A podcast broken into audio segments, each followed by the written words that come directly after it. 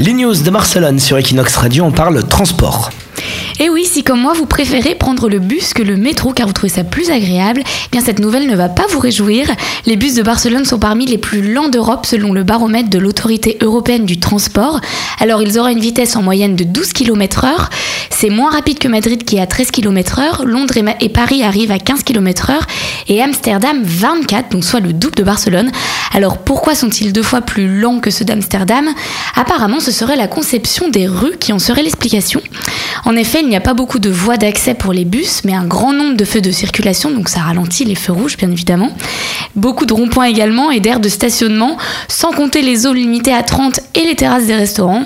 Donc ça, c'est un bon moyen de tester la patience des Barcelonais.